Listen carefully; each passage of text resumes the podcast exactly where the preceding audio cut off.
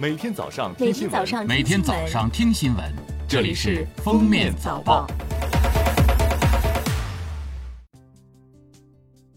各位听友，早上好！今天是二零二一年四月五号，星期一，欢迎大家收听今天的封面早报。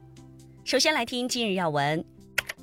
国家卫健委四号发布，截至二零二一年四月三号，各地累计报告接种新冠病毒疫苗一万三千六百六十七点七万剂次。清明节小长假，补偿式出行大军如约而至，不少人选择回家补上迟到的团圆饭、探亲扫墓，也有人选择出门旅行，享受春光。据铁路、公路、水路、民航发送旅客数统计。四月三号，全国共五千一百四十三点四万人次旅客出行，比二零二零年同期增长百分之一百五十七点二六。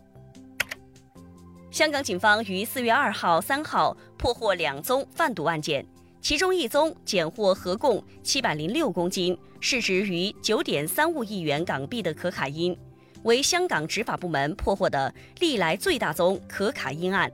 这批毒品全部都用胶纸封好。警方同时亦检获多个仍未干的防水袋，相信原产自南美地区。下面是今天热点事件。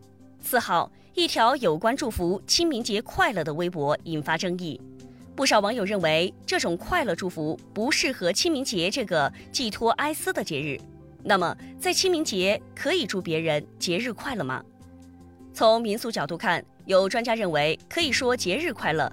但前提是要尊重别人的感受，说祝福语时要分清场合。也有专家表示，在清明节当天祝别人节日快乐确实不太合适。近日，四川大学历史文化学院旅游学院院长、四川大学博物馆馆长霍威在受访时表示，从大量考古实证表明，以三星堆青铜文明为代表的古蜀文明是悠久华夏文明的重要组成部分。把整个三星堆说成是外来文明的产物，甚至把三星堆说成是来自外太空，这些都是无稽之谈。四号凌晨，沈海高速四车相撞，致十一人死亡。经初步调查，一辆大货车行驶中突然穿越中央护栏，与对向一辆大客车相撞，大客车侧翻后，七人死亡，十九人受伤，大货车上两名驾乘人员死亡。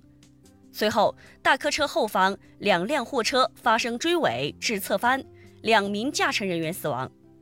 目前，公安部已派出工作组赶赴现场，指导事故调查处置工作。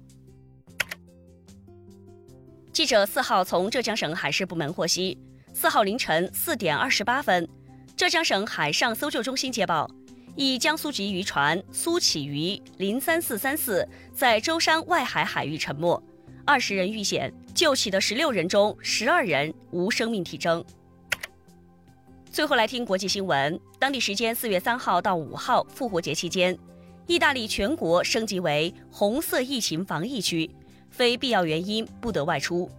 法律允许民众在所在大区内段探亲访友，探访活动仅允许每天五点到二十二点期间进行一次。据中央社报道，从四月十五号起。在美国加州参加婚礼、研讨会、音乐会或观赏戏剧演出，出具疫苗接种证明将可获准坐在特殊区域，无需维持社交距离。当地时间四月三号晚，埃及政府为二十二具著名国王、女王和王后的木乃伊举行盛大的搬家交接仪式和游行活动。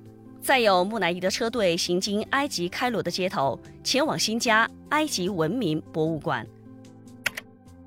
感谢收听今天的封面早报，明天再见。本节目由喜马拉雅和封面新闻联合播出。